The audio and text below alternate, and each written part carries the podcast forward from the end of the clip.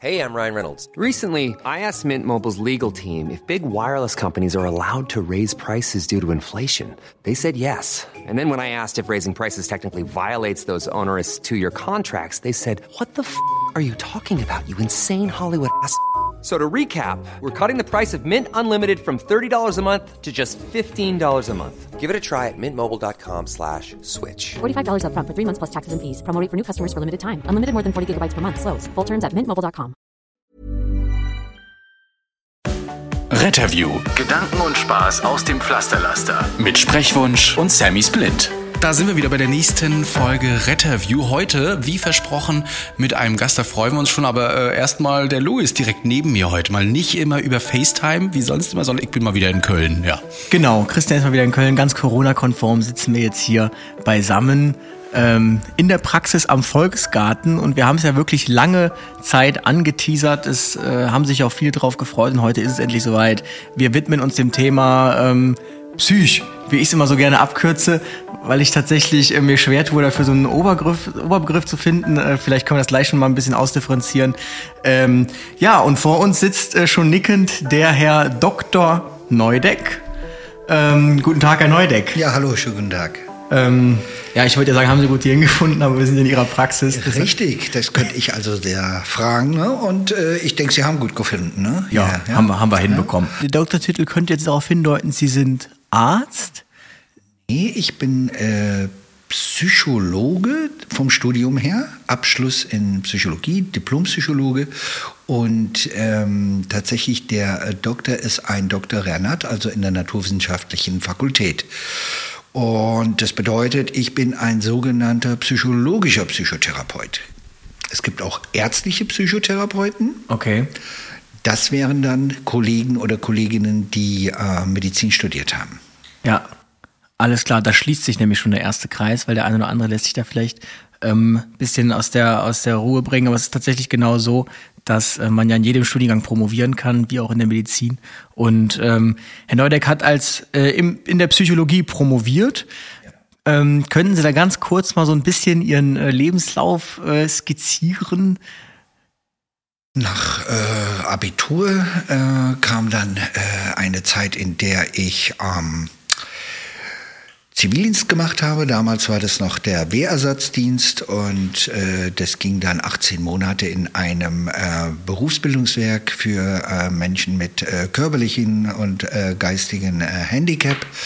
Und äh, in dieser Zeit habe ich überlegt, wo geht's, wo könnte die Reise hingehen? Und ähm, naturwissenschaftlich war ich schon immer interessiert und so ging es dann in Richtung Psychologie, Psychologiestudium in Mainz und Berlin. Nach dem Abschluss dann ähm, zunächst im Bereich Familien- und Einzelfallhilfe gearbeitet, dann über die therapeutische Weiterbildung, also die Weiterbildung zum Psychotherapeuten in äh, ein Stipendium äh, geraten, dort dann auch promoviert. Das war in Münster und in Marburg an der Universität dort promoviert, in äh, Münster dieses Stipendium gehabt bei der Dornier Stiftung und von dort aus dann in einigen äh, Kliniken, äh, universitären ähm, Settings gearbeitet und äh, mittlerweile seit über 20 Jahren in eigener Praxis, davon die ersten äh, neun Jahre in Berlin und jetzt seit äh, elf Jahren hier in Köln.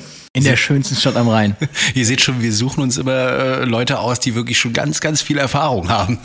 also wenn wir so an unsere Gäste denken, außer äh, an unsere Polizistin, die haben wir quasi in ihrer ersten Erfahrungsstufe quasi aufgefangen, aber, aber sonst immer Gäste, die wirklich schon gut rumgekommen sind. Also und jetzt hier in Köln. Wie, was hat Sie nach Köln verschlagen, wenn Sie erst in Berlin, Marburg und so weiter waren? ja, tatsächlich hat sich äh, waren es private Gründe. Mhm. Ähm, äh, in der Zeit, in der ich in Aachen am Klinikum arbeitete, äh, das war so eine Stelle, wo ich noch äh, hin und her gereist bin zwischen Berlin und Aachen, lernte ich meine jetzige Frau kennen.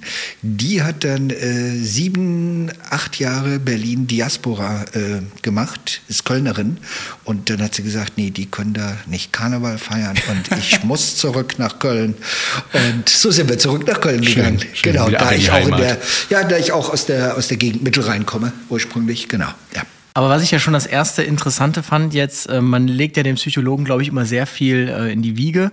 Aber wenn ich Psychologe bin, bin ich nicht automatisch Psychotherapeut. Das ist schon mal. So ist es. Psychologen arbeiten ja in ganz unterschiedlichen Settings im äh, Bereich, äh, nehmen wir nur Werbepsychologie oder in, ähm, im Arbeitsamt. Äh, da gibt's berufsberatende Tätigkeiten ähm, in verschiedenen äh, Unternehmen, im äh, Personalerbereich, im Recruiting und so weiter und so fort. Also da gibt's ganz verschiedene Ausrichtungen. Ich weiß, ich bin mal mit äh, jemandem von einer, von einer Automarke gefahren, der war auch äh, Psychologe, der hat immer in den Gesprächen ähm, zwischen den Geschäftspartnern quasi schon gewusst oder zumindest geschätzt, wie die Entscheidung ausfallen wird mit denjenigen. Das war ganz interessant. Die Geschäftsführung von dieser Automarke quasi ähm, den immer mitgenommen. Deshalb haben die die wahrscheinlich auch da äh, hingeholt. Ne? Also das möchte ich auch können. Aber im, im, H- im HR-Bereich tatsächlich, also Human Resources, kann ich mir das tatsächlich auch gut vorstellen, weil ähm, gerade da geht's ja auch um eine sehr gute Menschenkenntnis. Die Frage ist jetzt natürlich, die ich mir jetzt stellen würde oder zu tief einsteigen würde, kann ich an einem Medizinstudium wirklich Menschen so gut einschätzen, dass ich da automatisch geeignet für bin fürs HR? Also wird man dann, sieht man die Welt dann anders? Also, Durch das Studium der Psychologie genau. Ähm, es gibt da ein, äh, ich denke mal, verbreitetes Klischee, vielleicht auch Vorurteil. Die können einem ja in die Seele schauen. Da müsste man erstmal definieren, äh, wo und was ist die Seele und äh, mit welchem Blick können wir das? Nein. Das befähigt erstmal äh, zu keinerlei äh, metaphysischen oder irgendwelchen äh, ja, pseudomagischen Kräften. Nee, das also das das nicht. Nee. Analysiert man sich selbst äh, dadurch ein wenig? das machen, glaube ich, auch Menschen, die das nicht studiert haben. Ja, Und in ja. der in der ähm, in der Community will ich mal sagen so oder in der in der Gruppe der äh, Psychotherapeutinnen, Psychotherapeuten, Psychologinnen, Psychologen gibt es äh, auf jeden Fall Kolleginnen, die dazu neigen und äh, wieder andere, die da gar nicht zu neigen. Jetzt ähm, sitzen wir hier in der Praxis ähm, am Volksgarten und ähm, das heißt schon mal, Sie haben sich niedergelassen, sind niedergelassener äh, Psychologe, Psychotherapeut und äh, das wirft schon so die erste Frage auf. Ähm, es gibt ja nicht nur Praxen, es gibt ja auch irgendwo noch Psychiater, die sind ja auch niedergelassen. Dann ähm, gibt es ja, ähm, ich habe es draußen gelesen, Coaching gibt es ja auch, Supervision ist, glaube ich, dann wieder was anderes. Ähm, können Sie einmal so ganz kurz diese Behandlungskette darstellen von ähm, Straße in Anführungsstrichen bis äh, geschlossenen Psychiatrie? Okay. Äh, ja, kann ich gerne tun. Also, ähm, um die Begriffe äh, zu klären. Äh, ganz niederschwellig äh, würden wir von äh, Beratung sprechen. Äh, ein eher ressourcenorientiertes Arbeiten in Form von Change Management Fragen oder wo möchte ich in die Zukunft hin oder auch in Richtung, ich habe Probleme in der Paarbeziehung, könnte ein Coaching-Prozess sein würden wir Coaching-Prozess nennen. Eine Krankenbehandlung ist eine Psychotherapie und die kann ambulant stattfinden und äh, die kann stationär stattfinden. Stationär kann die im Rahmen einer psychosomatischen Rehabilitation stattfinden oder aber auch in, äh, im Rahmen einer ähm, psychiatrischen ähm, äh, stationären Einrichtung. Äh, das wären dann ähm, stationäre Einrichtungen, die äh, Krankenbehandlung als ähm, Alternative zum ambulanten Setting anbieten. Im ambulanten Setting haben wir es mit Menschen zu tun, die nicht selbst und nicht fremdgefährdend sind. Das heißt, da sind Menschen, die tun weder sich selbst noch anderen etwas an oder haben das vor oder sind in der Gefahr, das zu tun. Denn das ist auf jeden Fall eine Indikation, das sprich ein Grund, um zu sagen, jetzt ist eine psychiatrische Behandlung stationär angezeigt. Eine psychosomatische Rehabilitation, das ist dann eine solche Behandlung, Psychotherapie, Ergotherapie, Sport und so weiter in einer Klinik. Das gibt's dann, wenn man zum Beispiel eine Zeit lang aus dem Job ist, wenn man länger krankgeschrieben ist, wenn man ähm, chronische psychische Probleme hat, die im beruflichen Alltag ähm, dazu führen, dass es zum Beispiel um die Frage einer Frühberentung geht. Ja, Also diese drei ähm, Säulen haben wir da, das ambulante, das stationäre, da unterteilen wir nochmal Psychiatrie und psychosomatische Rehabilitation.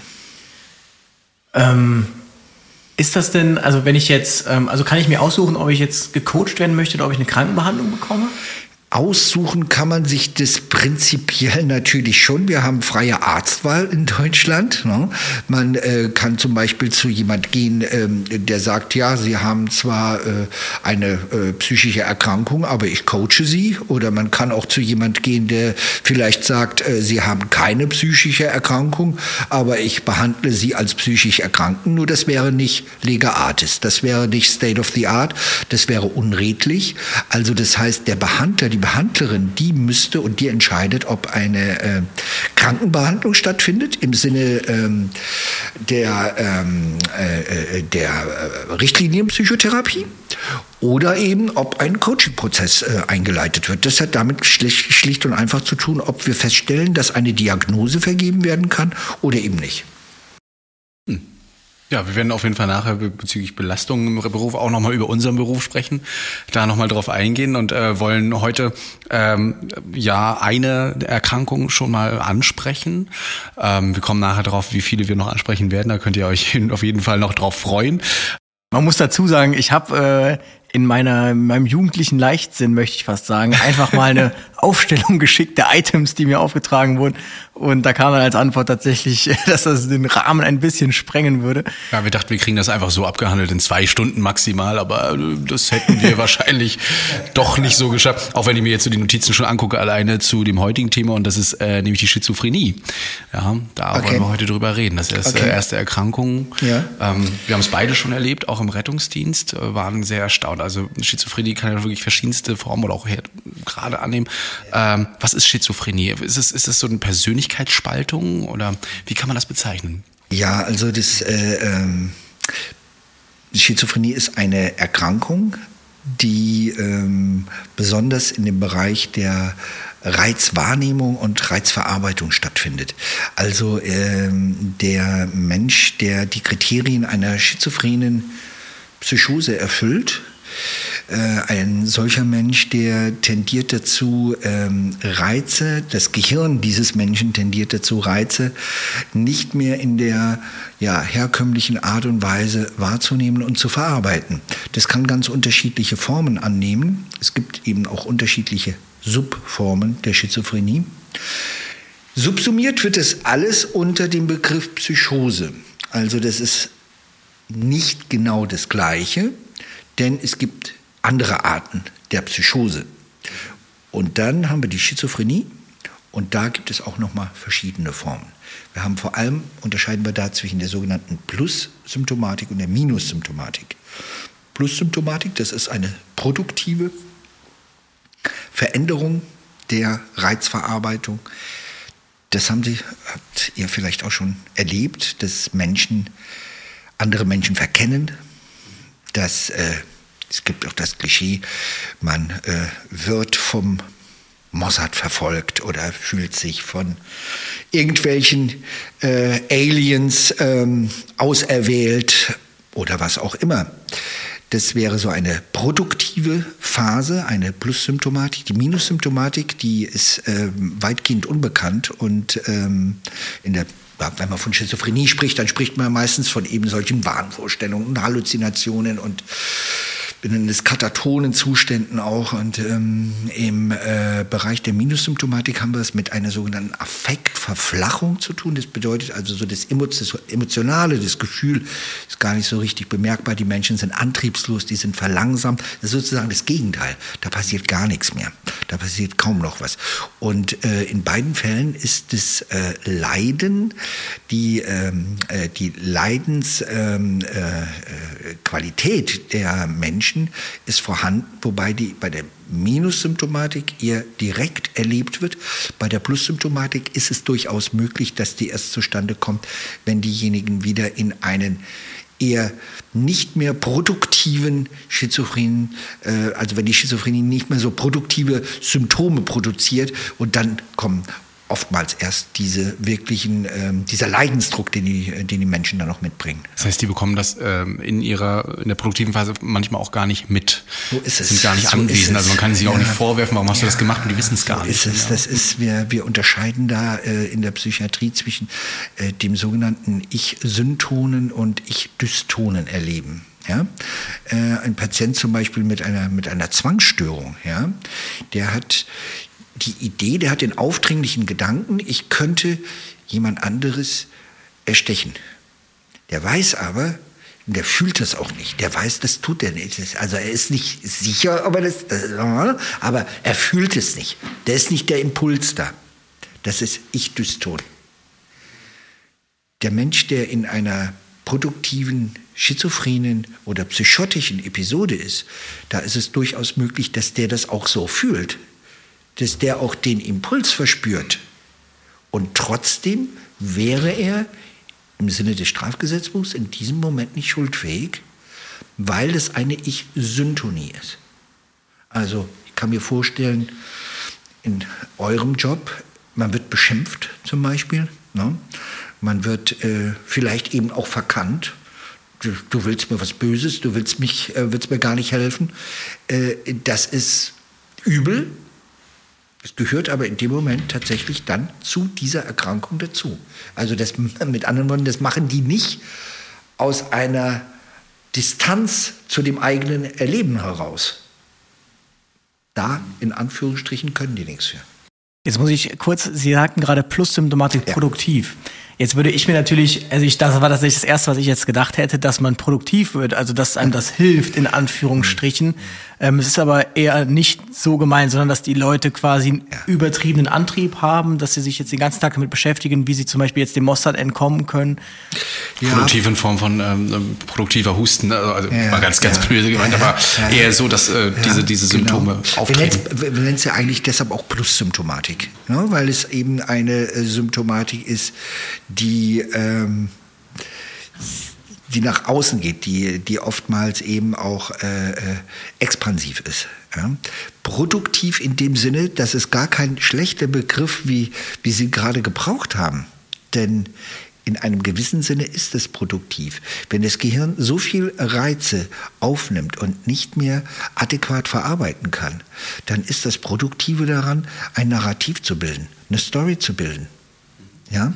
Also ich sage das mal so, der Unterschied zwischen dem tatsächlich kranken Menschen und dem gesunden Menschen, der ist hier nicht immer ganz klar und deutlich zu unterscheiden. Ja, also wenn ich jetzt, äh, ich nenne mal ein Beispiel, in den 90er Jahren in Berlin, ähm, da hat es so eine Gruppe gegeben, die haben sich dafür interessiert, in einem Park äh, mit äh, großen Teleskopen Aliens zu suchen. Ja? Und äh, die waren auch davon überzeugt, dass es, äh, dass es diese gibt. Ich habe äh, Gruppenmitglieder kennengelernt und auch den, ja, den Guru, den es da gab. Und man hat dann an, so für ein Seminar dort ähm, damals für einen Tag 350 Mark gezahlt. Das war sehr viel Geld. Und einer der Teilnehmer, der... Ähm, hat damit weitergemacht und ein paar Jahre später habe ich den wieder getroffen und er hat dann selbst Seminare gegeben. Wochenende für, ich weiß nicht, 800 Mark, Reise nach Atlantis, Reise mit äh, besonderen Steinen, Bewusstseinserweiterung, Pipapo. Einen anderen Teilnehmer habe ich in der S-Bahn getroffen, der war gerade entlassen aus der geschlossenen Psychiatrie, weil er nämlich der Ansicht war, dass er aus Atlantis kommt weil er der Ansicht war, dass ähm, er von Aliens besucht wurde und dass es Aliens gibt. Beide haben eigentlich das Gleiche getan, das Gleiche gesagt. Der eine hat damit Geld verdient, der andere, der war dafür in der Psychiatrie. So einfach ist es aber oftmals eben nicht. Ich wollte damit nur jetzt mal erst sagen, so auf den ersten Blick lässt sich das vielleicht gar nicht so unterscheiden. Ne? Wenn ich jetzt äh, durch die Gegend spaziere und plötzlich Ha mache oder äh, Na hör mal oder so, ne? Hat derjenige vielleicht irgendeine Tickstörung, könnte man denken. Nee, der macht gerade ein YouTube-Video. Aha, alles klar. ne? Ja, ne? also äh, auf den ersten Blick, First Sight, muss man, muss man vorsichtig sein, äh, da kann man es nicht gleich erkennen. Wobei einem das in Köln tatsächlich öfter passiert. Und da weiß man tatsächlich nie so genau, äh, was dahinter steckt. Aber So.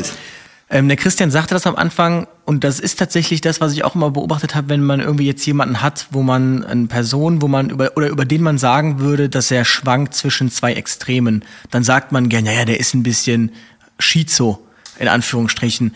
Ähm, ich hatte dann mal irgendwann gegoogelt, weil tatsächlich auch ich der festen Überzeugung war, deshalb aufgrund dieses Volksmundes, dass Schizophrenie bedeutet, ich habe eine gespaltene Persönlichkeit und dann ist es genau nämlich das nicht. Nee, das ist es genau nicht. Wenn wir von der sogenannten gespaltenen Persönlichkeit sprechen, dann ist das ein Alltagsbegriff, den äh, es im, im ähm, psychiatrischen oder psychotherapeutischen Fachjargon gar nicht gibt. Am ehesten kommt das einem sogenannten, einer sogenannten dissozialen Persönlichkeitsstörung äh, nahe. Ob es die gibt, tatsächlich, das ist umstritten.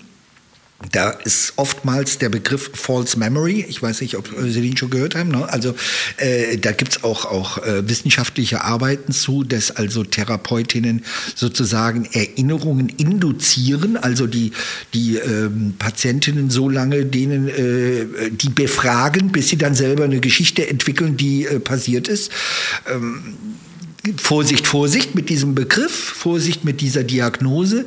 Das würde bedeuten, wie in dem schönen Film Split, äh, dass es halt äh, fünf, sechs, sieben verschiedene Persönlichkeiten in einer gibt. Das geht. Also so wie der Film das dargestellt hat, oder war es doch schon ein bisschen übertrieben? Das würde ich sagen, das war schon ein bisschen übertrieben. Ne?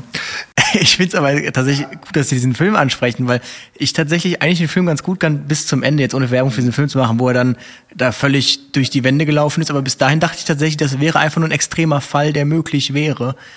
Äh, ja, also äh, grundsätzlich ähm, äh, könnten wir äh, äh, darüber diskutieren, ähm, ob das tatsächlich eine Einheit bildet, ob dann innerhalb der Persönlichkeit sich so viel nicht voneinander wissende Persönlichkeiten wirklich abbilden lassen.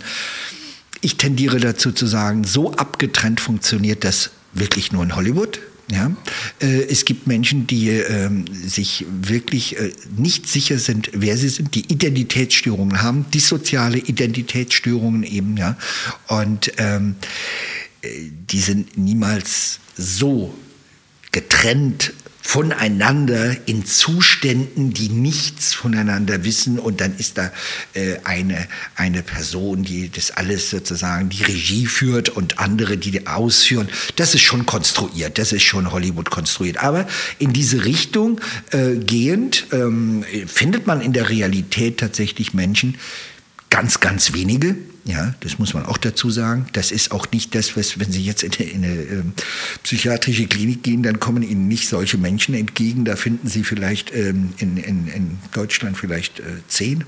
Ne? Also nur mal so, ein, so, so einen Überblick oder eine Einschätzung zu geben. Und ob das tatsächlich eine psychische Störung ist, eine äh, Störung, die man so diagnostizieren darf überhaupt, ist noch gar nicht klar. Haben wir uns ja gleich das Beste rausgesucht eigentlich. Ja, ne? also das ist das Sicherste. Genau. ähm, jetzt, äh, jetzt, Sie sagten das ja bei der Schizophrenie, dass wir im Gehirn, dass Reize falsch verarbeitet werden. Ich glaube, es gibt auch so eine schöne Grafik, wenn man das googelt, dann sieht man so eine CT-Aufnahme oder MRT-Aufnahme, wo man wirklich sieht, dass da Ja. an Stellen eine Aktivität, eine Extreme ist, die so eigentlich im gesunden Gehirn nicht ist. Ähm, jetzt hätte ich tatsächlich eine Frage. Ist es möglich, äh, oder am besten Sie nicken nur ganz kurz, dann kann ich nämlich weiterführen die Frage. Ist es möglich, dass ähm, aufgrund Erlebnisse oder von Ereignissen sich so eine Schizophrenie ausbildet? Ähm, äh, sicherlich sind da immer auch Ereignisse, Auslöser oder auch ähm, in der Entwicklung, in der Störungs-, in der Krankheitsentwicklung Events, Ereignisse, äh, da die eine Rolle spielen. Da gibt es äh, verschiedene Ansätze zur Erklärung der Äthiologie einer schizophrenen Störung. Die schizophrenen Störungen, die psychotischen Störungen sind die, die den höchsten hereditären Anteil haben. Das bedeutet, die haben tatsächlich den höchsten biologischen Anteil von allen psychischen Erkrankungen. Das bedeutet aber nicht, dass man automatisch, wenn man in der Familie zweiten Grades oder dritten Grades ähm, oder ersten Grades Verwandte hat, die diese, äh, die an dieser Erkrankung leiden, dass man dann auch darunter leiden muss. Man hat aber dann, wir nennen das eine verstärkte Vulnerabilität, also eine Bereitschaft sozusagen, eine Empfindlichkeit, kann man auch sagen, hier an dieser Stelle. Und wenn dann Live-Events, Lebensereignisse dazukommen, äh, Stress vor allen Dingen, emotionaler Stress spielt da eine ganz große Rolle, dann kann es tatsächlich zum Ausbruch dieser Erkrankung kommen.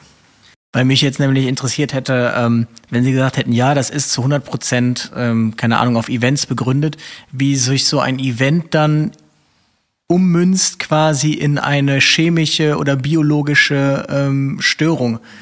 Äh, das hat jetzt nichts äh, mit einer Übersetzung eines äh, inhaltlichen Events zu, auf der molekularen Ebene zu tun. Das hat etwas mit der Belastung des Nervensystems zu tun. Und wir wissen ja, dass unter Belastung bestimmte ähm, ähm, Neurotransmitter ja, dann aktiviert werden oder weniger aktiviert äh, sind. Und äh, hier, hier reden wir von dem dopaminären System. Äh, das hat mit Dopamin zu tun. Also ohne da jetzt äh, äh, ins Detail gehen zu wollen. Also ähm, dass dieses System äh, ist stressaffin, hat reagiert auf Stress und wird in Zusammenhang mit Stress dann auch aktiviert beziehungsweise weniger aktiviert. Wir kennen es auch als Belohnungssystem. Das ist das adrenärge System, das hat da auch mit zu tun. Das ist nicht das Belohnungssystem, das ist das dopaminäre System. Und ähm, äh, diese Systeme gemeinsam auch mit der sogenannten Hypophysen neben ihren Rinnenachse, die reagieren auf Stress und auf chronischen Stress und ähm, bestimmte Belastungsfaktoren im Leben von Menschen führen dann zu allmählichen und chronischen Veränderungen sozusagen der Hirnbiochemie. Sowas findet dann statt. Das hat nichts mit dem Inhalt dessen zu tun erstmal, ja, mhm. sondern das ist eine Reaktion des Organismus, zunächst auch mal eine gesunde Schutzreaktion des Organismus auf Stress, auf Belastung. Und diese wird dann, wie zum Beispiel bei einer Angsterkrankung, da haben wir es in einer ganz anderen Art, da ist ja auch so ein Schutzmechanismus da, die Angst, die schützt uns und dann tritt die aber plötzlich in Situationen auf, wo man sie überhaupt gar nicht brauchen kann. Im Aufzug zum Beispiel oder wenn man Auto fahren will. Und hier wird dann eben durch bestimmte Lebensereignisse, zum Beispiel eine immer wiederkehrende ähm, Angst vor Verlassensein in der Familie. Da ist ein Familienmitglied, das droht. Gewalt, Alkohol, Drogen können da, müssen nicht eine Rolle spielen. Sogenannte verstrickte Verhältnisse, unklare emotionale Beziehungen. All das belastet den Menschen dann. Und wenn diese Vulnerabilität, diese biologische Veranlagung da ist, das zusammen das kann dann eine solche Störung entstehen lassen, eine solche Erkrankung.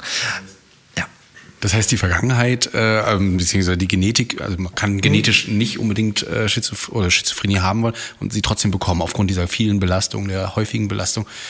Oder ist es, ist es doch. Wir haben bei der Schizophrenie einen sehr hohen Anteil äh, an, an, an, biologischer Vulnerabilität. Okay. Äh, also ich, ich würde es äh, mir jetzt nicht zutrauen und ich denke, ich kenne jetzt auch keinen Kollegen oder keine Kollegin, äh, die sich das äh, äh, so ganz äh, sicher sein könnte. Das geht nicht oder das geht. Man hat immer mal einen Patienten, wo man wirklich sich fragt, ja, wo, wo kommt das her? Na, weil man es eben nicht sieht in der, direkt in der, in der Verwandtschaft. Na. Bei anderen ist es sehr klar.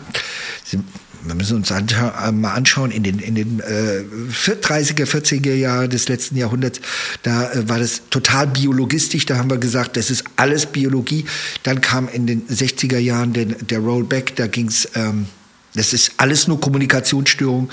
Schizophrenie ist eine Kommunikationsstörung, eigentlich ist das System krank und so weiter und so fort. Dann kam wieder der Biologie-Rollback, ähm, wo man gesagt hat, alles Quatsch, alles ist gar nichts mit Kommunikation. Es ist beides. Es ist immer beides.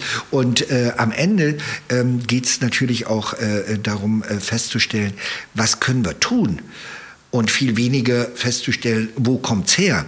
Das Wo kommt's her ist schon wichtig für die Diagnose, auch gerade beim Einsatz von Psychopharmaka. Aber noch viel wichtiger ist ja, was können wir machen? Wie können wir irgendwie damit umgehen, dass es den Menschen besser geht? Also wie, wie, ähm, kann man, wie kann man eine Gesprächsführung machen? Also wir jetzt mit einem Rettungswagen kommen auf eine schizophrene Person zu. Ja. Wie sollte ich das Gespräch führen? Also ich bemerke wahrscheinlich jetzt anhand des Podcasts oder weil ich einfach das schon sehe oder ähm, bemerke, dass die Person schizophren ist. Wo setzt man an? Ich denke mal, dass diese äh, Diagnose vielleicht ich, ich, weiß gar nicht, ob, ob, ob, ihr, ob Sie dann diese Diagnose stellen. Vielleicht haben Sie es einfach erstmal mit einem verwirrten Menschen, mit einem aggressiven Menschen, mit einem expansiv exzentrischen Verhalten, mit äh, Zerreden, mit Gefasel zu tun.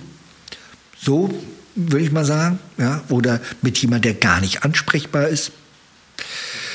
Jemand, der Ihnen erzählt, äh, dass er, dass er gerade ähm, eine Erleuchtung hatte und Ihnen gerne davon auch äh, jetzt was verkaufen möchte. All solche Sachen können ja da passieren, kann ich mir vorstellen. Zunächst mal sind diese Menschen ja in einer Notsituation und ich denke mal, dass es die Gefahr gibt, dass wir, die das anders erleben, versuchen wollen, demjenigen beizubringen, hey, das ist ja gar nicht so, wie du das erlebst oder wie du das denkst. Das erzeugt in dem Moment aber natürlich, wir nennen das Reaktanz, das erzeugt so einen Widerstand bei diesen Menschen. Denn dann fühlen die sich schlichtweg nicht ernst genommen in ihrem Leid, in ihrem Wahn, in ihren Ideen. Also besser ist es, in, äh, da nicht zu widersprechen, eher mitzuspielen und vor allem wenig Emotionen zu zeigen, emotional runterzufahren, nicht aggressiv, nicht expansiv, sondern sachlich bleiben, ganz genau, sachlich bleiben, das ist das, äh, was da wirklich ähm, äh, im Gespräch mit, mit solchen Menschen in, in einer Not, in einer äh, Notsituation, in einer Notfallsituation, ich glaube, das, das, äh, das lernt man ja äh, äh, da auch, dass man ohnehin vor allem mal Ort, Zeit und so weiter sachlich bleibt. Und tatsächlich ist es auch in der, in der Behandlung, in der Therapie, in der Psychotherapie, ähm, in diesem Bereich ganz wichtig, dass äh, die Emotionen hier nicht hochkochen, dass die Emotionen äh, nicht überschwänglich sind, sondern eher das in die andere Richtung das Ganze geht. Das äh, denkt man jetzt vielleicht tatsächlich, dass wir da jetzt so extrem drauf geschult werden. Ich muss sagen, das habe ich jetzt tatsächlich auch noch nie gehört. Das nehme ich auf jeden Fall jetzt schon mit. Mir hat tatsächlich auch, ähm, die Anna hat tatsächlich auch gefragt, unsere Polizistin von damals, ähm, ob wir da konkrete Tipps hätten, weil die Polizei wohl auch gar nicht bis kaum ähm, auf das Thema geschult wird. Und ich aber vom Gefühl her sage, dass es tendenziell mehr wird, die Patienten. Ähm, ich hatte zum Beispiel jetzt äh, mal einen, eine Patientin, ob das jetzt eine, also sie war auf jeden Fall psychotisch, ob sie jetzt das im Rahmen der Schizophrenie war oder einfach so, die halt die ähm, sich an einer ganz kleinen Kleinigkeit gestört hat. Irgendwie ging ein Licht immer an im benachbarten Pizzaladen, der im Hinterhof lag. Mhm. Und sie mhm. wollte dann einfach nur dahin gehen und sagen, machen Sie das Licht aus. Die meinten nein. Daraufhin ist sie mehr oder weniger, ich sag's jetzt mal umgangssprachlich, ausgerastet. Das war die. Genau, hat dann ja, die Leute ja, beschimpft. Klar Natürlich, und die haben dann so gesagt, ja, ja, gehen Sie mal raus, so was sind Sie? Dann haben die Polizei gerufen. Die Polizei war dann da und äh, sie hat dann die Polizei, der versucht das zu erklären, die meinten, ja, kommen Sie mal raus. Da meinten sie, hat sie die beleidigt und als wir rankamen, war die Situation schon eskaliert. Da standen drei Streifenbesatzungen um die Frau rum mit äh, Bodycam schon an, weil sie wollten eine Beleidigungsanzeige schreiben und ähm, sie meinte dann irgendwie, ja, ich will doch eigentlich nur eine Cola. Und ähm, wir haben ihr dann diese Cola geholt tatsächlich. Und dann war sie super führbar ja. Ähm, ja. Und ja. wir waren dann auf einmal, sie sagte dann, Sie sind richtig intelligente Menschen, sagte sie zu uns. Also ähm, mhm. hat uns natürlich ein bisschen geschmeichelt. Ja, ja, da, da, haben sie intuitiv äh, eben auch richtig gehandelt. Oder was heißt richtig? Ich glaube, äh, richtig und falsch kann man da nicht handeln, sondern eben nur so, dass man sieht, das ist zum Wohl der Situation, das ist zum Wohl aller Beteiligten, die dabei sind, oder eben nicht. Und äh, sie haben da zum Wohl der, der Beteiligten gehandelt. Und äh, damit begeben wir uns ja keines keineswegs ähm, auf das Terrain, dass wir sagen, ja, natürlich ähm, ist das ein Zeichen einer Katastrophe, dass dieses Licht da blinkt. Aber das Bedürfnis desjenigen erstmal anzunehmen und darauf einzugehen, im Sinne einer Deeskalation, das kann, glaube ich, nicht falsch sein. Ich habe das auch tatsächlich schon einige, also einige Beispiele, wo man einfach mitgespielt hat. Es war auch immer angenehmer. Also ist wirklich so, wenn der, während der Kollege so, so um Arme verschränkt dann daneben stand und von oben herab äh, und man dann sich daneben gesetzt hat, ne, meinetwegen, äh, wenn die Person geraucht hat oder sowas ähnliches, dann doch mal mitgeraucht hat auch. Ja, und ja, dann hatte klar. man gleich eine Verbindung. Dann hat Also, man eine, ja. einen Common Ground, dann hat man eine Gemeinsamkeit hergestellt. Äh, das ist doch dieses, mich versteht keiner. Mich versteht keiner. Die verstehen sich ja auch selbst nicht mehr. Reizüberflutung, das Gehirn sozusagen ist reizüberflutet. Und dann kommt da einer und sagt, ja, du äh, spinnst ja wohl. Ja, das weiß der, eigentlich weiß derjenige das selbst, der merkt es nur nicht mehr. Und dann kommt jemand und sagt, hey, komm, lass uns mal äh, äh, hier eine Zigarette rauchen. Was brauchst du gerade?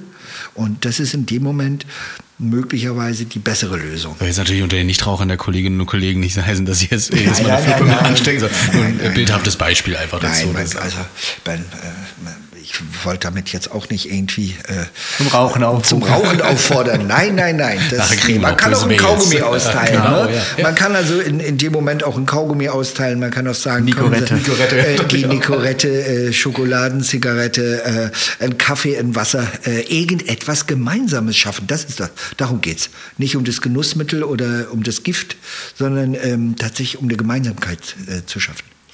Ich muss aber tatsächlich sagen, ähm, ich hatte, glaube ich, dann trotzdem den Fehler gemacht, das auf eine emotionale Ebene zu bringen, weil ich ihr, also ich weiß nicht, wie wir darauf kamen, weil sie anfing irgendwie dann eine Geschichte zu erzählen, irgendwie wie sie einen Mann kennengelernt hatte, ich weiß es nicht, und ich darauf eingegangen bin, das war scheinbar dann mein Fehler, denn das war scheinbar so ein Event, weil das war ihr großer, großer Liebestraum und der hat sie dann verlassen und ausgenutzt und dann ist es sofort gekippt von ähm, ich erzähle das völlig begeistert zu völlige Verzweiflung und ähm, dann denkt man sich, uh, wie kommt man jetzt hier wieder den Karren irgendwie? Aber da habe ich tatsächlich dann gar keine Regung gezeigt und dann hat sich das auch schnell wieder irgendwie ähm, normalisiert gehabt. Genau, das Mitschwingen, das äh, ja äh, oftmals empfohlen wird, auch in der, in der Psychotherapie, die Empathie, äh, das Mitfühlen, das Mitschwingen, das ist in, dieses, in diesen Situationen vielleicht nicht das Beste.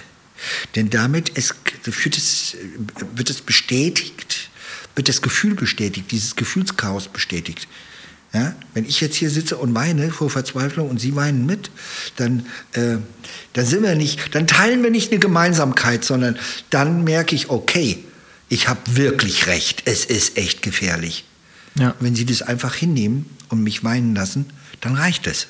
Und sachlich daneben, sit- sach, Ja. sachlich daneben sitzen wäre dann hm, schon das Bessere. Das Okay, heißt, ja. die, der optimale Weg wäre eigentlich, ähm, dass man gerade solchen Patienten eine Stimmung vorgeben kann, indem man ähm, im Optimalfall perfekte Neutralität ausstrahlt, sodass diese dann auf dieses auf dieses Stimmungslevel von sich aus kommen. Wir wir sind ja, wir sind keine Maschinen und Ja. wir, wir strahlen keine, wir sollten keine, nicht bemüht sein, Neutralität auszustrahlen, sondern Akzeptanz.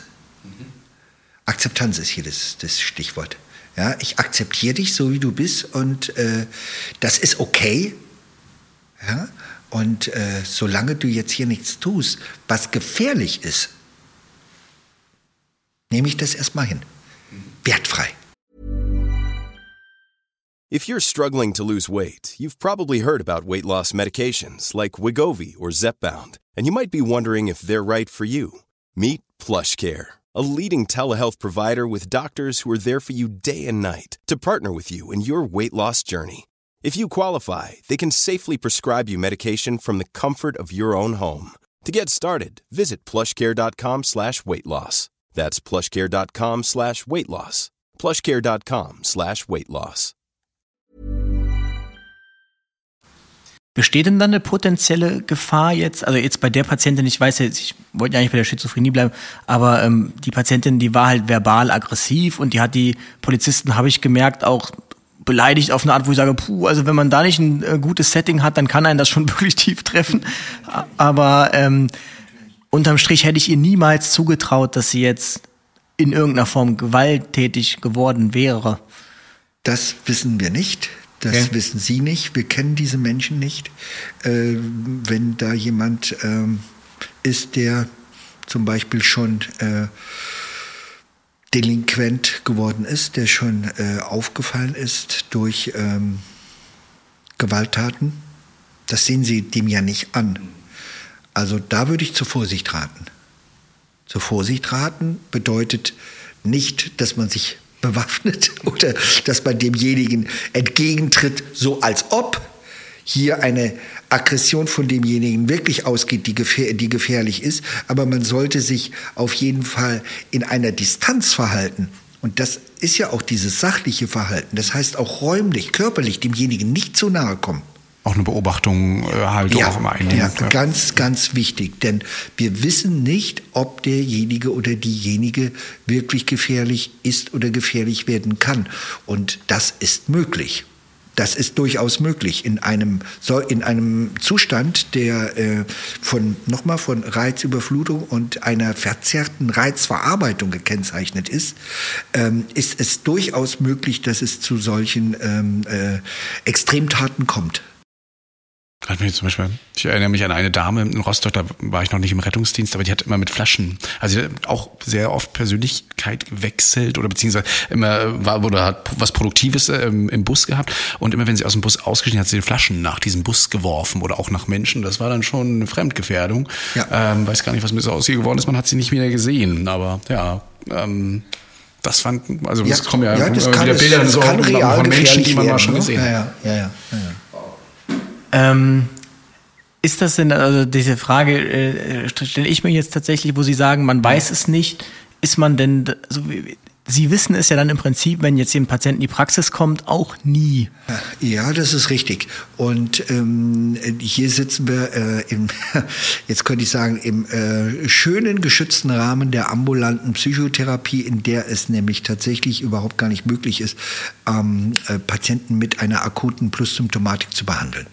Käme jemand hier mit einer solchen äh, Symptomatik an zum Erstgespräch, dann würde das eine sofortige Einweisung bedeuten, denn ähm, das, äh, äh, das ist dann äh, ganz schnell auch, geht es in die Richtung Fremd- und Selbstgefährdung, ja, und ähm, wir haben da also niederschwelligere Angebote, falls das nicht vorhanden ist.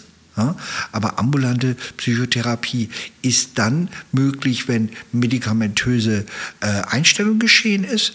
Und zum Beispiel bei einer Minussymptomatik ist das auch möglich, ja. Aber bei einer akuten äh, Psychose, äh, äh da können Sie überhaupt gar keine äh, Psychotherapie anbieten, durchführen.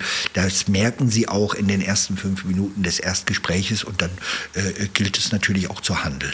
Ja. Das heißt, Sie würden ähm, dann auch den Rettungsdienst mit unterrufen oder so, ab, bei, bei Selbst- ja? oder Fremdgefährdung ja. ja. Ansonsten okay. würden wir schauen, da gibt es verschiedenste äh, Möglichkeiten. Ist es unklar, ob es, also es gibt ja auch Patienten, die befinden sich in der sogenannten Prodomalphase. Das ist so eine, na, da, da hat man dann eine Geschichte ähm, von psychotischen Episoden und das ist so eine Vorphase. Das ist, ähm, da ist das noch nicht so richtig zum Ausbruch gekommen, die, die, die äh, Psychose. Aber da sind schon Symptome da. Da haben wir hier in Köln zum Beispiel das Früherkennungszentrum an der, an der Universitätsklinik ne, des FETS. Da kann man also äh, diagnostisch auch nochmal schauen, da kann man diejenigen auch hinschicken zu einem Termin. Ähm, es gibt äh, andere äh, niederschwelligere Angebote in Bezug auf äh, äh betreutes Wohnen, auf ähm, äh, äh, Teilbetreuung und so weiter.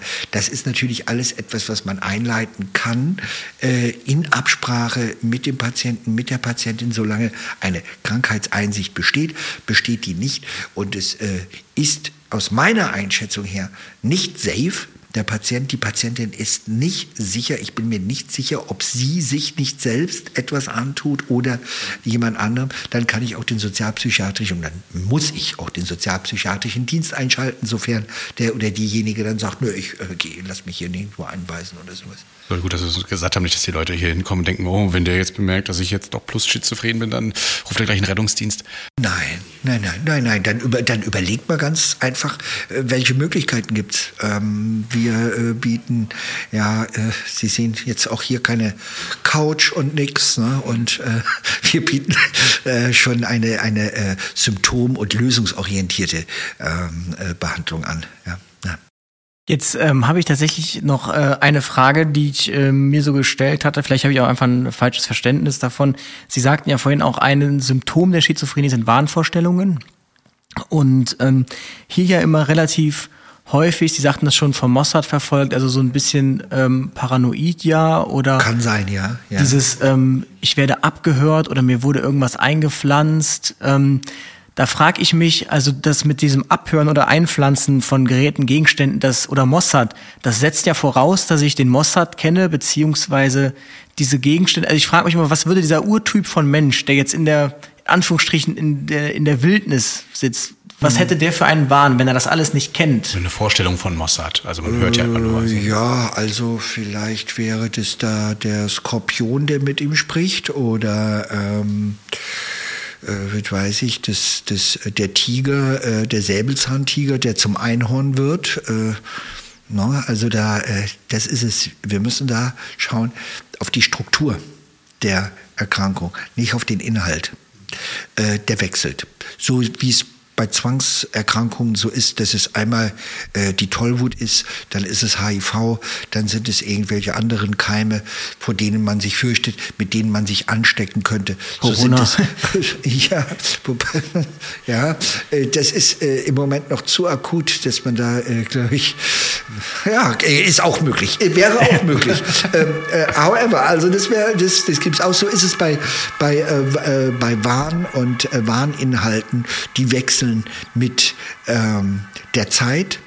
Die sind kulturell überformt, natürlich. Ja, und die äh, sind insofern dann also ähm, ganz unterschiedlich zu unterschiedlichen Zeiten an unterschiedlichen Orten in unterschiedlichen Kulturen.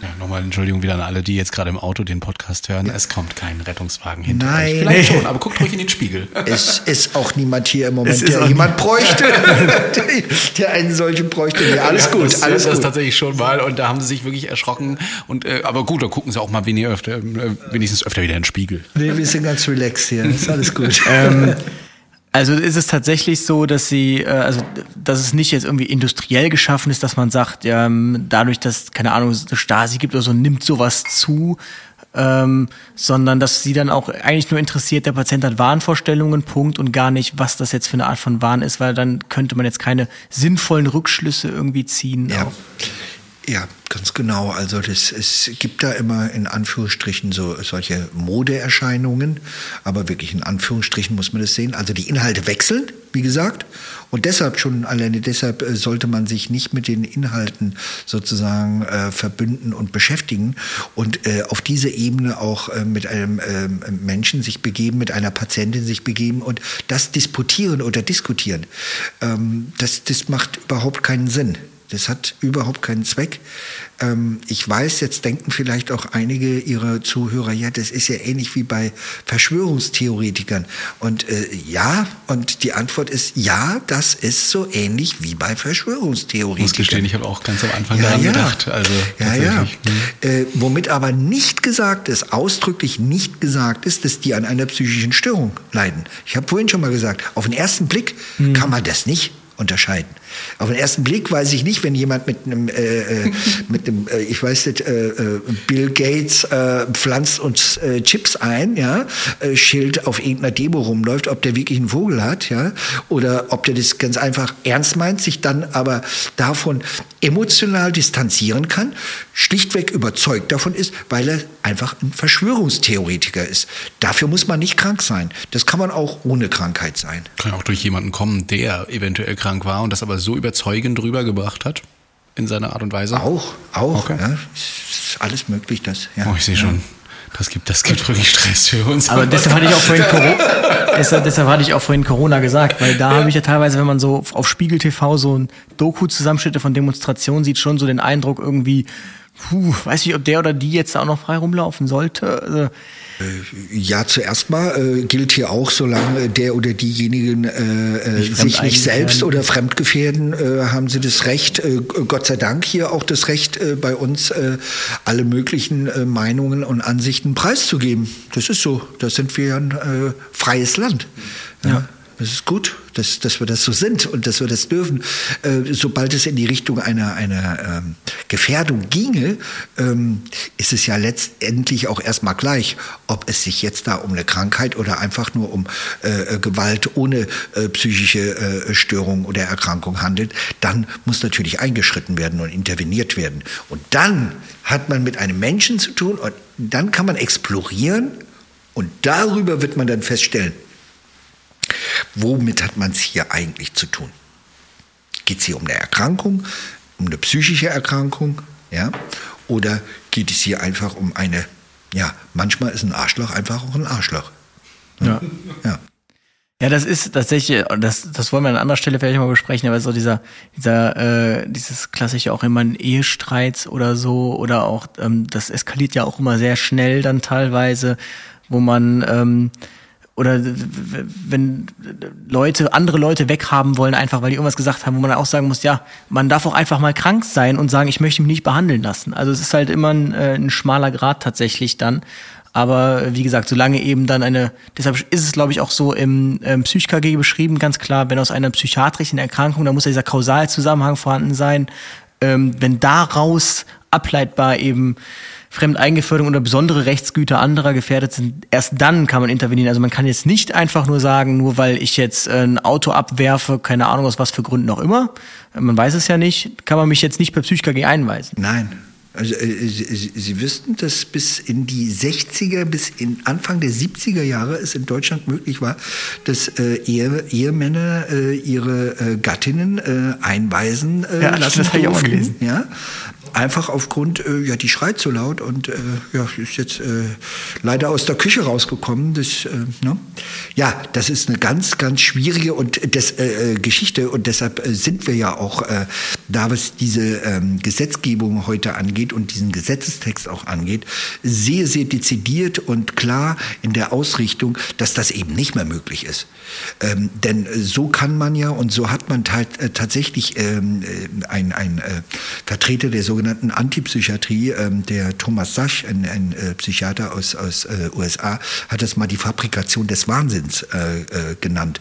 Und ähm, da in der Psychiatrie und äh, in dieser Institution auch immer Macht eine Rolle spielt, ja, äh, die auch in der Gesellschaft äh, wichtig und relevant ist, ähm, muss man da sehr vorsichtig sein und schauen, wer sind die Akteure, wer sind die, äh, wer sind die Menschen, die damit zu tun haben und wer kann hier in welcher Art und Weise auch äh, über diese, über diese Hebel, zum Beispiel einer psychischen er Erkrankung, ähm, äh, Macht ausüben. Also das ist Gott sei Dank heute aber bis in die 70er Jahre, heute ist es nicht mehr möglich, bis in die 70er Jahre war das möglich. Gar nicht so lange her eigentlich, nee, wenn man mal so bedenkt. Gar nicht so lange her, für mich nicht, nee. Ja. Auf jeden Fall sehr interessant. Für dich auch nicht, ne? Nee, für, für mich auch. 30 Jahre, naja. ähm, ploppte noch irgendwas auf gerade, ähm, auch, aber das wäre, glaube ich, viel zu lange jetzt auch international, ähm, dass, ähm, dass, dass man hier, ich gehe jetzt mal auf Russland zum Beispiel ein. Vorhin hattest du schon gesagt, wenn einem die Meinung nicht passt, äh, das auf eine psychotische ähm, Störung einfach zu deklinieren und zu sagen, ähm, auch ja, der ist psychisch gestört ähm, und um ihn dann einfach in eine geschlossene Anstalt oder was auch immer zu bringen. Könnte mir vorstellen, dass das auch instrumentalisiert werden könnte. Hat eine lange Tradition, gibt es sowohl äh, in ähm, jenseits des Atlantiks in USA, gibt es äh, solche Fälle, ähm, wie auch in äh, der ehemaligen Sowjetunion. Ja.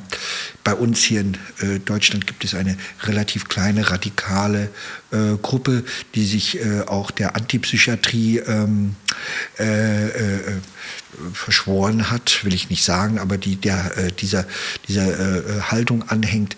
Ähm, ich, ich, ich sehe es hier nicht so. Ich, aber es gibt Menschen, die durchaus die Ansicht vertreten, dass das auch hier in Deutschland geschehen ist und auch immer noch geschieht ähm, im Rahmen dessen sind äh, allerdings auch ganz interessante Projekte entstanden in den äh, 70er Jahren, äh, die sogenannten Weglaufhäuser. Ähm, äh, was immer man davon halten mag, es ist auf jeden Fall äh, eine Möglichkeit für Menschen, die aus der Psychiatrie fliehen, aus welchen Gründen auch immer, äh, dort nicht in der Obdachlosigkeit vielleicht Gewalt ausgesetzt zu sein, sondern ähm, dort einen Zufluchtsort auch zu finden. Also das ist gewiss nicht alles zu verteufeln alles schlecht, wobei die, die Ausrichtung dieser Gruppe schon sehr radikal und ähm, ja, doch sehr speziell ist. Mhm. Das heißt, äh, wenn ich jetzt in eine psychiatrische Notaufnahme gehe, muss ich nicht gleich befürchten, also erst erstmal wäre es zu empfehlen, sobald ich, sobald ich sowas Produktives mitbekomme oder man mir das sagt, dass äh, so etwas geschehen ist, dann nicht zu Ihnen in die Praxis eher zu kommen, sondern doch lieber gleich äh, ambulant ja, einweisen ja, also in lassen oder zuerst mal diagnostizieren. diagnostizieren ja, lassen, also es hm. gibt niedergelassene Psychiater, es gibt hm. ähm, äh, oftmals dort keinen Platz. Das, das muss man einfach auch so, so, so äh, deutlich sagen. Also wenn es jetzt wirklich um, um eine Situation geht, wo jemand sich selbst oftmals auch vor dem Hintergrund von äh, äh, Drogengebrauch äh, sich selbst nicht mehr so richtig in der Realität wiederfindet, dann ist dir der Gang zu einer psychiatrischen Ambulanz äh, auf jeden Fall äh, zu empfehlen. Denn dort sind die Fachleute, die diagnostizieren können. Ja. Meist dann die LVR-Kliniken wahrscheinlich vor Ort oder Alexianer? Das ist sektorisiert hier ja. bei uns, ja. Ja, ja. Da muss man einfach schauen. Äh, Kölsches Ding hier, okay, ich bin raus. Achso, ich dachte, das würde man auch. Es nein, scheint nein, in NRW exklusiv, ja gut, Landesklinik, Verband Rheinland. Äh, gut, macht Sinn, dass das in Rostock jetzt nicht vorhanden ist. Aber äh, die, äh, der LVR-Verband äh, hier äh, Rheinland ist in Rostock nicht vorhanden, aber die Sektorisierung, die wird es da auch geben. Bestimmt, ja. ja.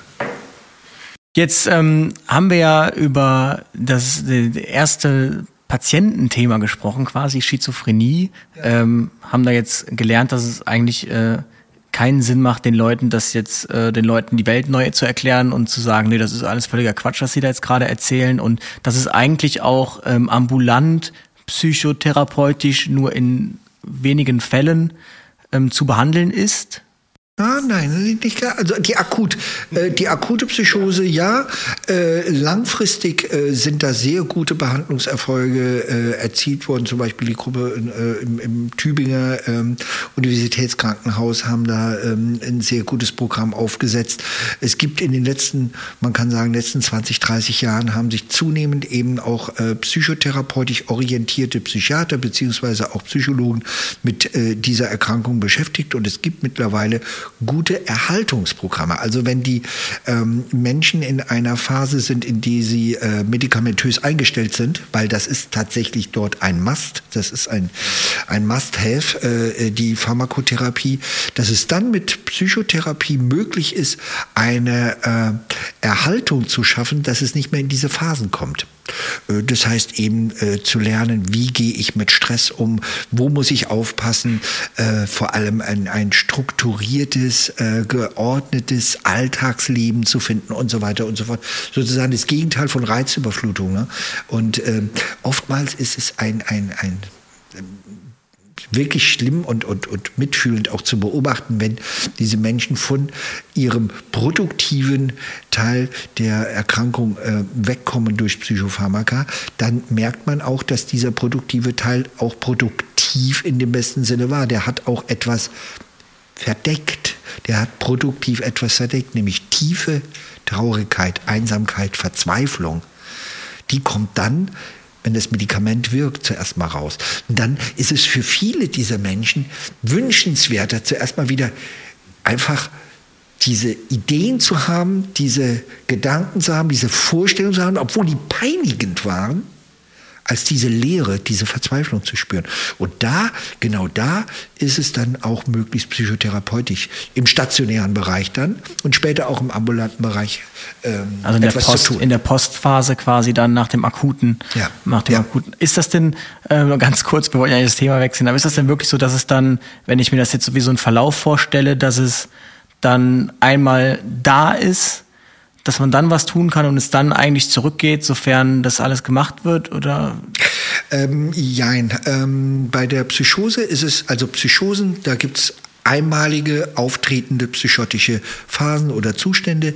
Die Schizophrenie ist eine Erkrankung. Wir können sagen, das ist eine chronische psychische Erkrankung. Und es geht dann darum, damit zu leben, wie mit einem Diabetes auch es darum geht, damit zu leben.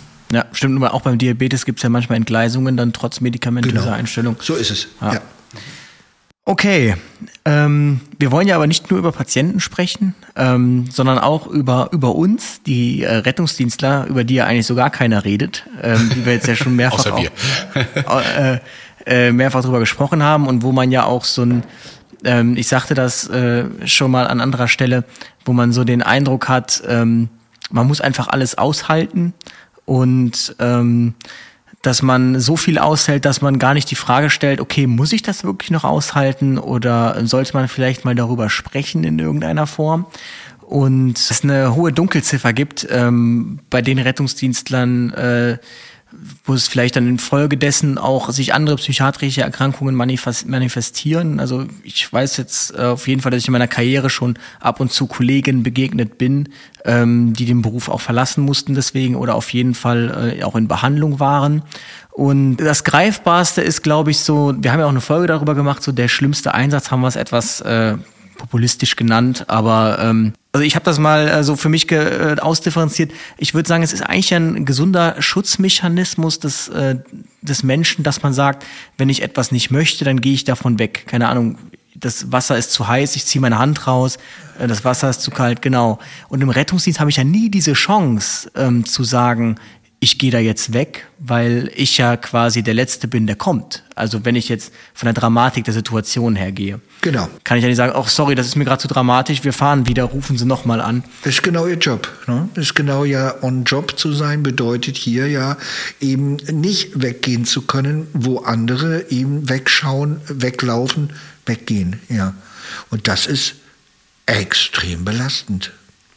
Und das ist ja nicht nur, es ist nicht nur belastend, indem sie es erleben, als belastend. Das, der Motor, der läuft. Na? Und jetzt stellen Sie sich vor, der Vettel sitzt in seinem Boliden und fährt und fährt und fährt. Dann wird der Motor ja gebraucht und der fährt. Und der wird belastet. Dafür ist er ja auch gemacht. Und wenn er den überzieht, dann zieht der Motor trotzdem mit, wenn der zu lange fährt.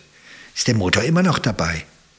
Und wenn der Vettel dann das Auto abstellt, die Boliden abstellt und wir nehmen mal an, der würde ihn dann anlassen, dann läuft der Motor immer noch weiter, es wird nur nicht mehr gefahren. Dem Motor, sprich dem Organismus, ist es eigentlich in dem Moment wurscht. Wir reden ja von Eustress und Distress. Eustress ist was Schönes, ist Gutes, der Distress ist das Belastende. Ab einem bestimmten Punkt ist es dem Organismus aber gleich, ob es Eustress oder Distress ist.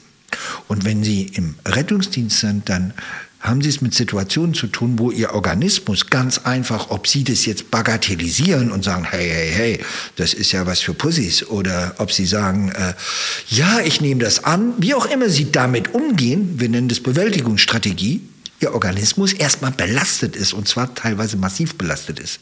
Und deshalb ist es wichtig, das zu kompensieren, auf jeden Fall. Mit verschiedenen Möglichkeiten. Das wäre so, also wie erkenne ich denn, dass ich belastet bin? Also es- erstmal ist es ist immer eine Belastung, ja. Ja. Aber wann, wann merke Ja. ich, jetzt ist Schluss, jetzt muss ich was machen und wie kann ich vor allen Dingen damit umgehen? Also, was, was sind ja, gute also Methoden jetzt, für mich? jetzt mache ich mal was, was äh, Psychotherapeuten unheimlich gerne machen. Jetzt geht's los. Ich frage einfach mal zurück. was was ich machen würde, woran, nee, ich es erkennen wo- Woran würde. äh, merken Sie es denn? Haben Sie es schon gemerkt? Ja, definitiv. Und also das haben wir ja schon erzählt mal in Folge 19 oder sowas. Ähm, da ging es tatsächlich darum, ähm, dass ich dann weinend vor einem RTW oder vor einem Hubschrauber stand, wo der Patient abgeflogen ist, weil das so viel auf einmal war, ähm, dass man es manchmal auch merkt, wenn man irgendwo sitzt, darüber nachdenkt. Das gab es auch schon, ja, genau. Aber dann auch, ähm, auch wenn man mit Kollegen darüber redet ne, und vielen Sachen. Und ich habe es auch schon bei einem anderen Kollegen gemerkt, der gerade äh, einen Notfall hatte mit einem Kind und jetzt wieder auf so einen Kindernotfall getroffen ist. Es ist gerade er sagt, verarbeitet hat, ähm, also zumindest damit darüber nicht mehr nachdenkt und jetzt kommt sowas wieder und es wird wieder alles aufgeworfen. Also es ist nicht weg, Nein. Ne, sondern es kommt Nein. immer wieder, obwohl er es eigentlich in seinem Tresor schon verbannen wollte. Den er, so nannte er es, ne, den Tresor, wo er alles wegschließt. Ja, das, das äh, Blöde am Tresor ist, dass die äh, Tür öfter ganz einfach aufgeht, weil wir äh, ja, entweder vergessen wir das Zahlenschloss oder ähm, der Verschluss ist nicht äh, wasserdicht und äh, ich halte nichts von Tresoren. Äh, das, das bringt auf Dauer nicht viel. Ich halte viel davon, ähm, ähm, von dem wenn es möglich ist, wenn es Sinn macht von dem Debriefing, nämlich äh, wenn ich darüber rede, haben Sie gerade ihm gesagt, dann merke ich auch die Belastung. Das ist aber gleichzeitig das darüber reden schon wieder eine Entlastung. Das ist eine, das ist eine gute Möglichkeit, dass mit Kollegen darüber reden, mit Kollegen darüber scherzen. Ja, vielleicht ist es gar nicht so ähm, zuerst mal ethisch nachvollziehbar, aber ich weiß es aus äh, selbst aus psychiatrischen äh, Kliniken, in denen ich gearbeitet habe, da wird geflucht und da werden äh, die, äh, da werden auch äh, Ausdrücke äh, und Begriffe, die wirklich äh, nicht besonders äh, besonders wertvoll, moralisch wertvoll sind, gebraucht, einfach um sich zu entlasten.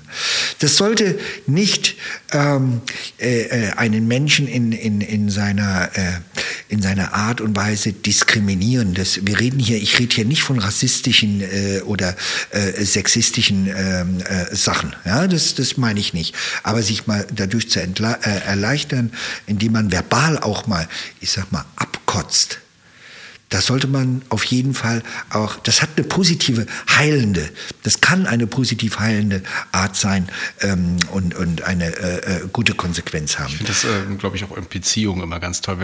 Man, man äh, erträgt ja immer einiges oder schluckt auch einiges runter und irgendwann ist äh, so das Fass voll und dann gibt es einen Streit und dann wird alles rausgepackt, was einem so Ja. gelassen hat. Aber danach fühlt man sich hoffentlich dann wohl und äh, Ja. gut, zumindest, dass es gesagt wurde. Ja, und, äh, genau. Das kurzfristige, kathartische sozusagen. Ne? Und äh, ähm, ja, das, ich glaube auch wichtig ist es, sich das zuzulassen.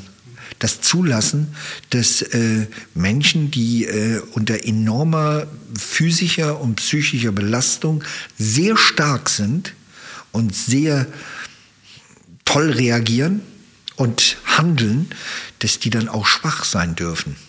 Und schwach in Anführungsstrichen, dass das eben auch raus muss und dass das eben kein Zeichen von Schwäche ist, dann auch zu weinen und das, das Gefühl einfach rauszulassen und zu sagen, was ist das für eine beschissene Welt, auf der es sowas gibt.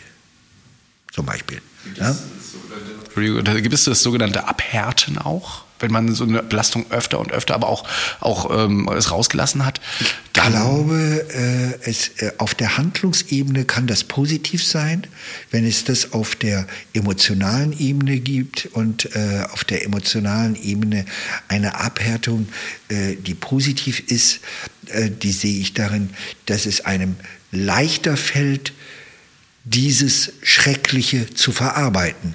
Wenn es eine Abhärtung aber gibt in dem Sinne von, das macht mir nichts mehr, das tangiert mich nicht mehr, da läuft da was falsch. Dann läuft was in die ganz falsche Richtung, nämlich in die Richtung eines, äh, ja, eines nicht besonders äh, philanthropen, menschenfreundlichen Zynismus. Und da muss man aufpassen. Das ist nämlich dann so eine zynische Routine, die entstehen kann. In allen helfenden Berufen ist das übrigens so. Ja. Das heißt ja aber eigentlich, dass diese ähm, Männerdomäne Feuerwehr oder Rettungsdienst, wie ich es jetzt nenne, so, wir sind die starken Männer, dass ähm, das ja genau diesem Verarbeitungsprozess eigentlich entgegenwirkt, wo man den Eindruck, oder wenn man eine Atmosphäre schafft, in der man äh, Leuten das Gefühl gibt, wenn du weinst, bist du schwach, dann ähm, befördere ich ja quasi eigentlich, dass ähm, es denen immer schlechter damit geht oder dass sie das nicht bewältigen. Das Bagatellisieren, das befördere ich damit. Und dass es dann äh, als adäquate Lösung äh, eher gesehen wird, eine Flasche Schnaps einfach aufzumachen. Das kann auch mal dazugehören, auf jeden Fall. Aber das ist es doch ähm, äh, gerade. Das sind ja auch harte Männer.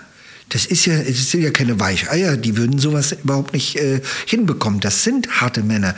Die müssen ja eine Härte mitbringen gegenüber sich selbst und auch gegenüber dem, was sie tun. Und dazu gehört, zu diesem Hartsein gehört es aber auch, dass dann die Konsequenz zugelassen wird, die daraus entsteht. Und diese Konsequenz ist emotionale Belastung. Also lieber mal rauslassen, als ja. äh, die ganze ja. Zeit zu schweigen, das irgendwie für sich zu behalten. Ja. Und auf, auf lange Sicht, also so äh, länger nachhaltige äh, Möglichkeiten können natürlich dann auf jeden Fall Sport sein. Das ist, das ist gut. Ne?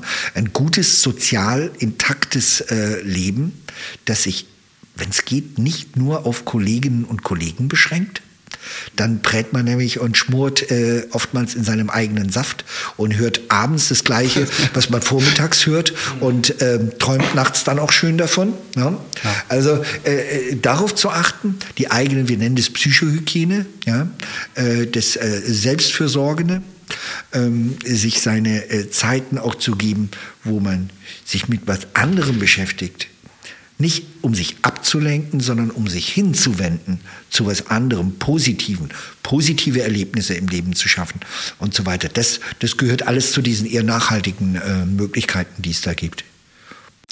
Ähm, also eigentlich kann man ja dann sagen, weil äh, Sie ihn ja gerade jetzt gefragt haben, woran er es denn bei sich merkt und er ja direkt wusste, was Sie meinen, dass man es eigentlich ja immer merkt. Ähm, die, aber wie kann man das denn für sich dann wirklich als äh, erkennen? Also äh, man, man, also ich hatte das ja damals, das hatte ich ja auch in der, in der Folge erzählt, als wir ähm, von diesem Einsatz zurückkamen mit dem ähm, plötzlichen, nach dem plötzlichen Kindstod, der wirklich sehr dramatisch verlaufen ist.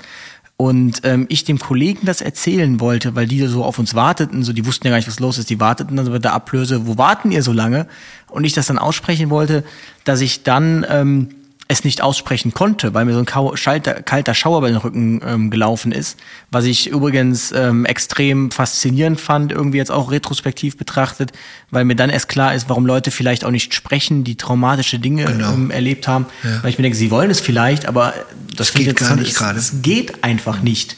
Und ähm, auch da ist mir sicherlich ähm, ist mir sicherlich klar gewesen, dass ähm, dass äh, das jetzt gerade so nicht bekannt ist bei mir und dass das jetzt belastend war, aber da trotzdem habe ich die Handlung nicht abgeleitet, das als solches zu verstehen und dass ich jetzt was machen muss in irgendeiner Form. Also äh, trotzdem haben sie es oder dennoch haben sie es ja äh, später das, verstanden. Genau.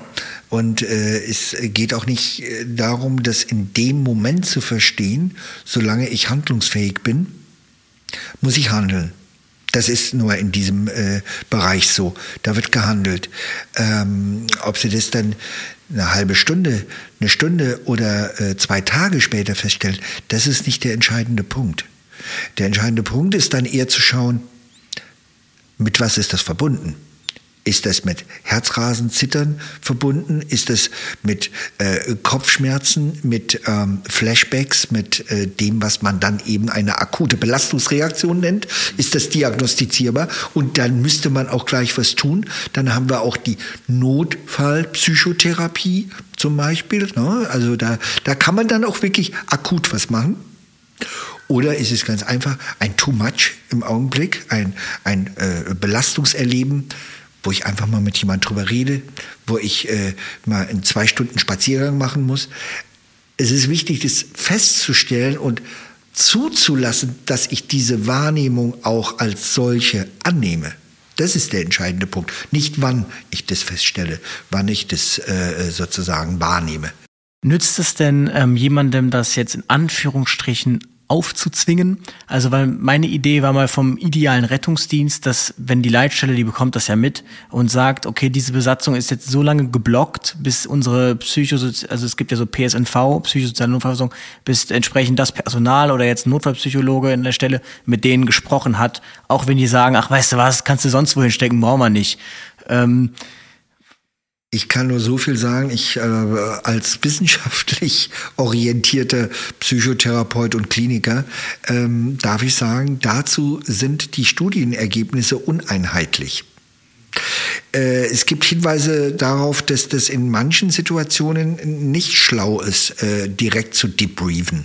Und in anderen Situationen ist es auch wieder schlau. Und bei manchen Kolleginnen und Kollegen ist es besser, bei anderen nicht. Es sind auch Persönlichkeitsmerkmale, will ich damit sagen. Es sind situative Merkmale. Es sind, es äh, kommt auf den, äh, die Art von Einsatz an. Es kommt auf die Art, ähm, es kommt auf den Kollegen und die Kolleginnen an. Also es gibt da einige äh, Faktoren, Variablen, die ähm, damit reinspielen, so dass man das nicht generell sagen kann. Das heißt also, es wäre schon gut, mal nachzufragen, ob man, ob die das überhaupt akzeptieren, also Ja. dass wir jetzt ein Team holen, was Ja. sich darum kümmert, äh, als es ist ihnen aufzuzwingen und Ja, zu sagen, da kommt jetzt genau. trotzdem jemand. Genau, Mhm. sie haben, also was, was hat man auch denn davon? In dem Moment, wo ich mit einem ähm, mit einem Retter zu tun habe, der sagt, leck mich, ich äh, brauche das nicht und lass mich in Ruhe, äh, da macht sich doch der ähm, die Therapeutin und der machen sich ja beide lächerlich. Die wollen nichts voneinander. Die eine will, merkt es äh, und der der andere will nicht. Da bringen sie keine kein Arbeitsbündnis zustande. Ähm, es ist aber schon wichtig, ihm das oder ihr das anzubieten. Das Angebot, ja, auf jeden Fall. Aber wenn dieses Angebot nicht angenommen wird, dann kann man da auch nichts machen. Und das sollte man auch nichts machen, denn je mehr Druck sie da erzeugen, desto mehr fühlt derjenige sich pathologisiert. Der fühlt sich dann in die kranke Ecke gedrückt. Und wir wissen nicht, nicht jeder Mensch, der ein Trauma erlebt, hat davon auch äh, schreckliche Folgen zu verspüren.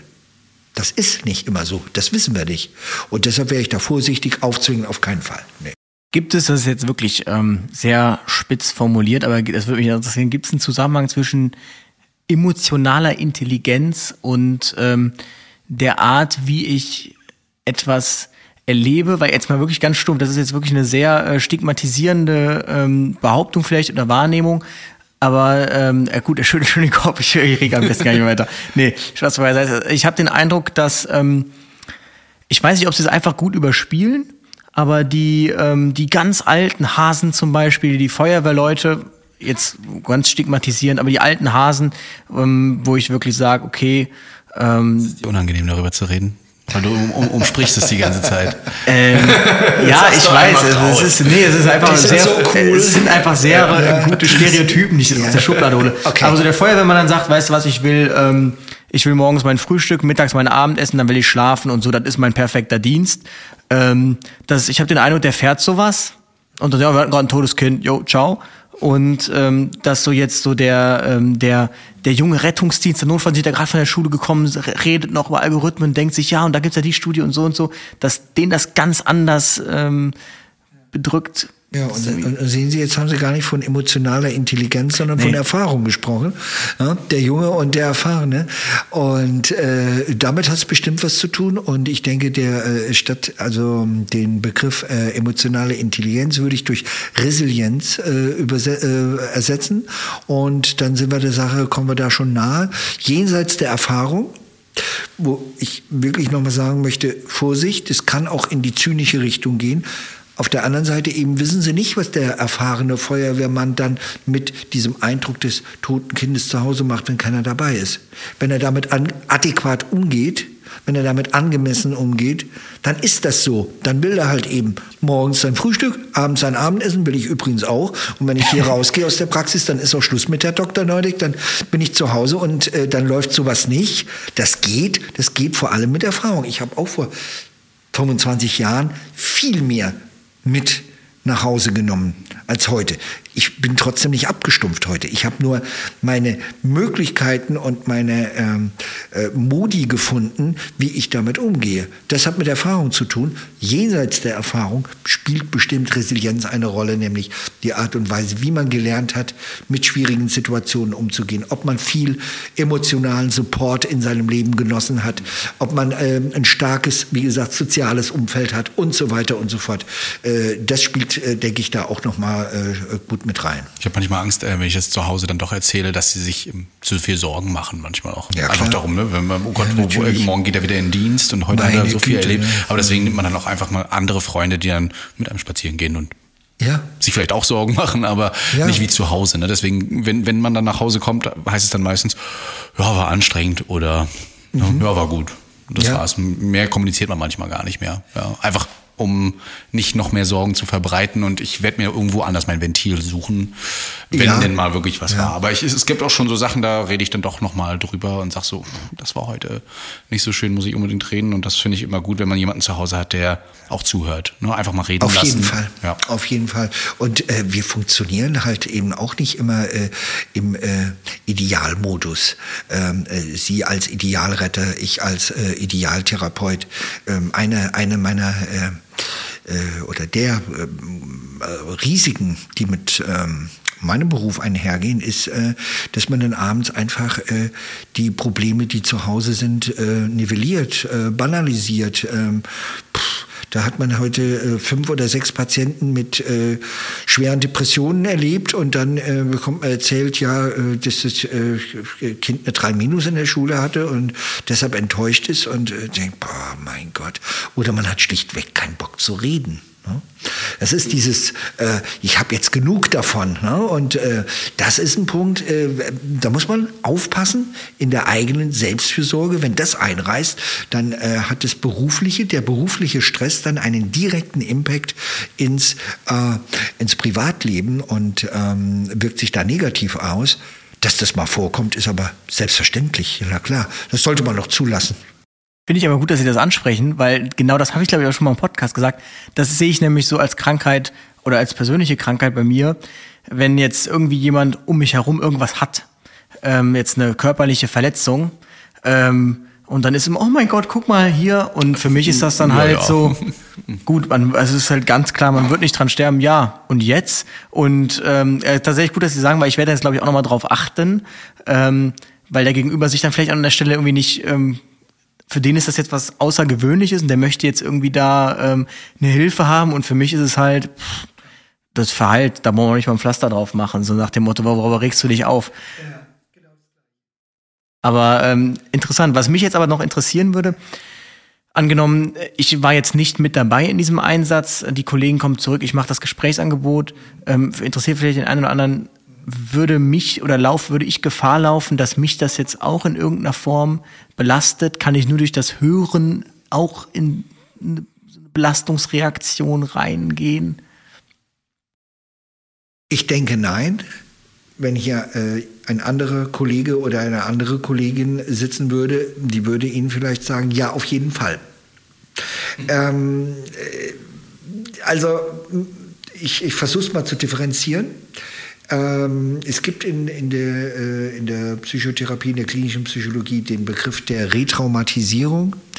Ähm, dieser Begriff äh, ist allerdings ähm, eben A nicht klar definiert und B ist es äh, tatsächlich umstritten, ob äh, solches überhaupt stattfinden kann und stattfinden wird. In einem solchen Falle wäre es nämlich so, hätten Sie selbst ein solches Trauma erlebt und äh, würden das dann hören, dann könnten bei Ihnen bestimmte Emotionen und Erinnerungen getriggert werden durch dieses Erzählen und es bestünde die Gefahr der Retraumatisierung, vorausgesetzt, ein solches Konstrukt der Retraumatisierung wäre tatsächlich existent.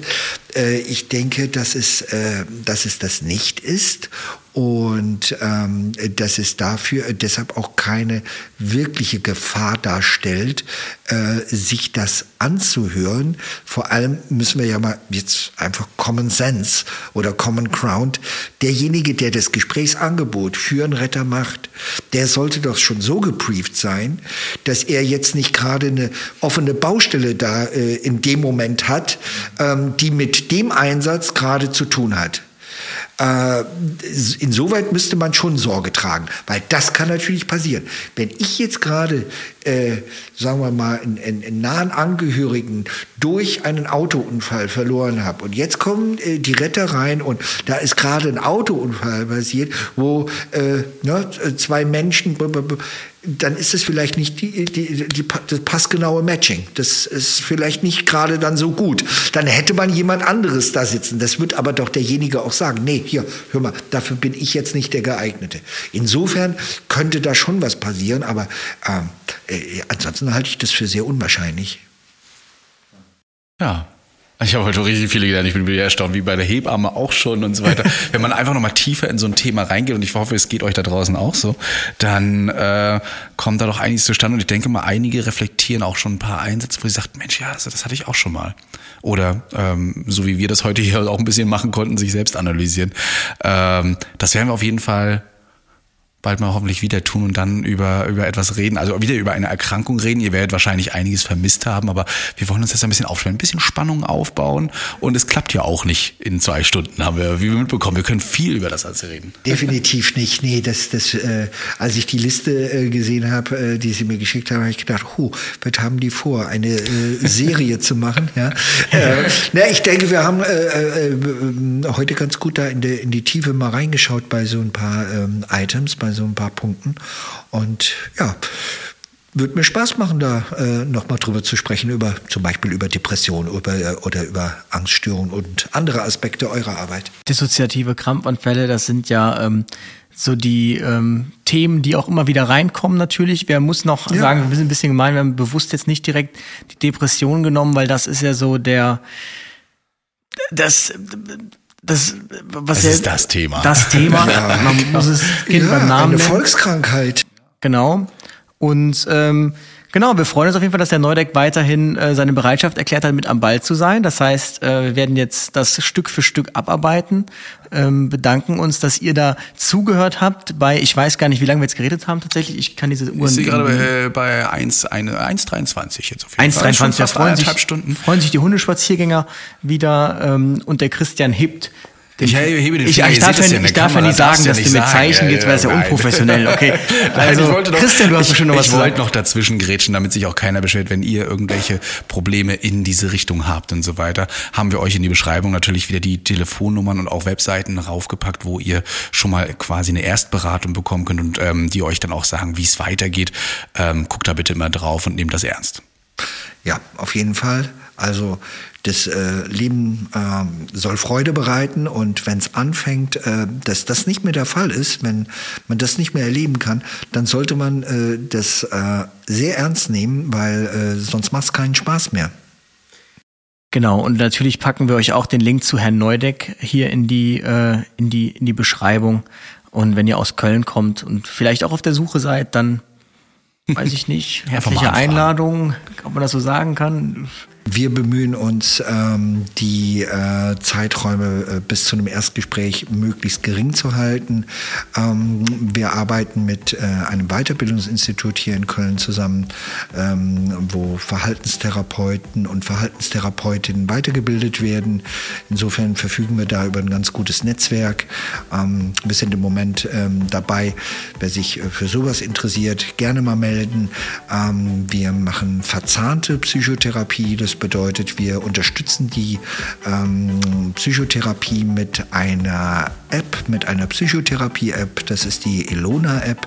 Das ist eine ganz interessante Anwendung und da sind wir jetzt in den ersten äh, ja, Therapien angelangt. Wer an sowas Interesse hat, einfach melden, dann wird, werden Sie, werdet ihr weitergeleitet von mir beziehungsweise von meinen Mitarbeitern. Genau, denn apropos, wenn ihr Psychologie studiert und vielleicht noch irgendwie einen Praktikumsplatz sucht oder so, hier laufen noch viele Studenten rum, habe ich gehört. ja, Prakt äh, Praktikantinnen und Praktikanten ja. haben wir natürlich auch immer, ja, gerne, ja, ja. Können sich gerne melden, ja. Wir haben ein bisschen Wartezeit, äh, aber äh, ja, natürlich. Sehr gut. Dann ähm, freuen wir uns, dass ihr wieder dabei gewesen seid und wir hören uns nächste Woche. Wir wünschen euch noch einen wunderschönen Sonntag oder wo ihr auch immer gerade seid und bis bald. Bis dann, ciao. Ja, tschüss. Macht's gut. Ciao. Retterview. Gedanken und Spaß aus dem Pflasterlaster. Mit Sprechwunsch und Sammy Split. Hey, it's Paige DeSorbo from Giggly Squad. High quality fashion without the price tag. Say hello to Quince. I'm snagging high-end essentials like cozy cashmere sweaters, sleek leather jackets, fine jewelry, and so much more. With Quince being 50 to 80% less than similar brands. And they partner with factories that prioritize safe, ethical, and responsible manufacturing. I love that. Luxury quality within reach. Go to quince.com slash style to get free shipping and 365-day returns on your next order. quince.com slash style.